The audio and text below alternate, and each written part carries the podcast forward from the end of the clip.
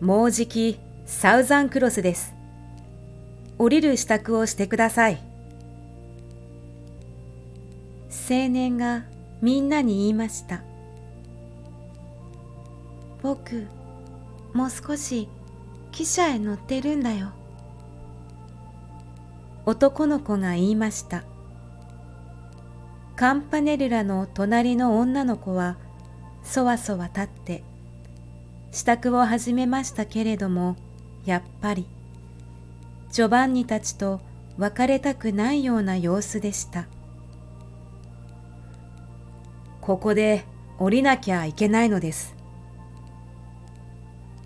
青年はきちっと口を結んで男の子を見下ろしながら言いました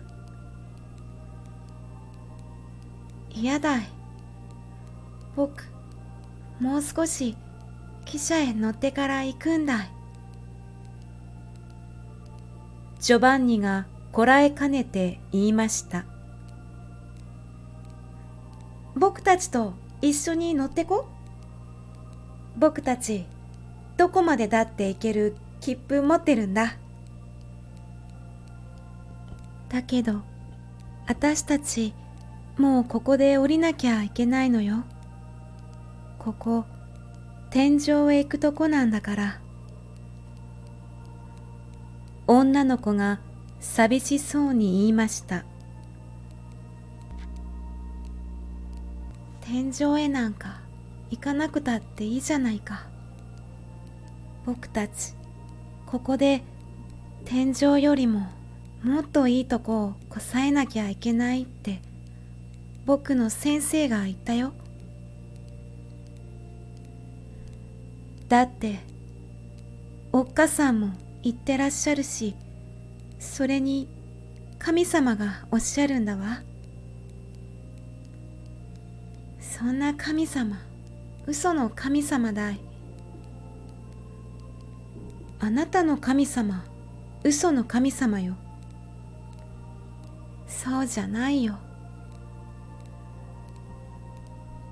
あなたの神様ってどんな神様ですか？青年は笑いながら言いました。僕本当はよく知りません。けれどもそんなんでなしに本当のたった一人の神様です。本当の神様はもちろんたった一人です。ああそんなんでなしにたった一人の本当の本当の神様です。だからそうじゃありませんか。私はあなた方が今にその本当の神様の前に私たちとお会いになることを祈ります。青年はつつましく両手を組みました。女の子もちょうどその通りにしました。みんな本当に別れが惜しそうで、その顔色も少し青ざめて見えました。ジョバンニは危なく声を上げて泣き出そうとしました。さあ、もう支度はいいですか？時期、サウザンクロスですから。その時でした。見えない天の川のずっと川下に、青や橙やもうあらゆる光で散りばめられた十字架が、まるで一本の木というふうに川の中から立って輝き、その上には青白い雲が丸い輪になって五光のようにかかっているのでした。汽車の中がまるでざわざわしました。みんなあの北の十字の時のようにまっすぐに立ってお祈りを始めました。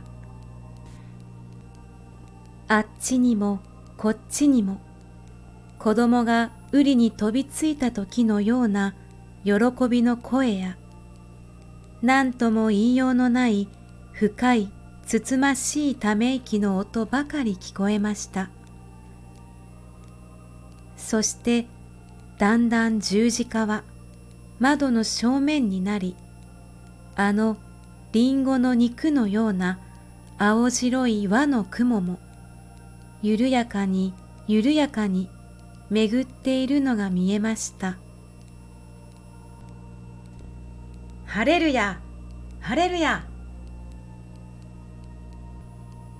明るく楽しくみんなの声は響きみんなはその空の遠くから冷たい空の遠くから透き通った何とも言えず爽やかなラッパの音を聞きました。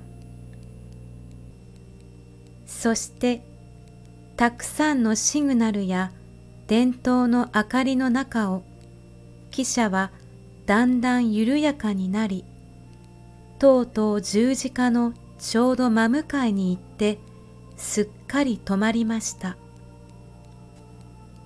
さあ降りるんですよ。青年は男の子の手を引きだんだん向こうの出口の方へ歩き出しました。じゃあさようなら。女の子が振り返って二人に言いました。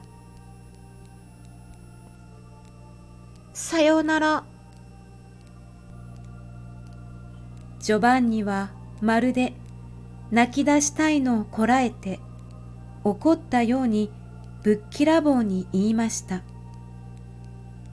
女の子はいかにも辛そうに目を大きくしてもう一度こっちを振り返ってそれからあとはもう黙って出て行ってしまいました。汽車の中はもう半分以上も空いてしまいにわかにがらんとして寂しくなり風がいっぱいに吹き込みました。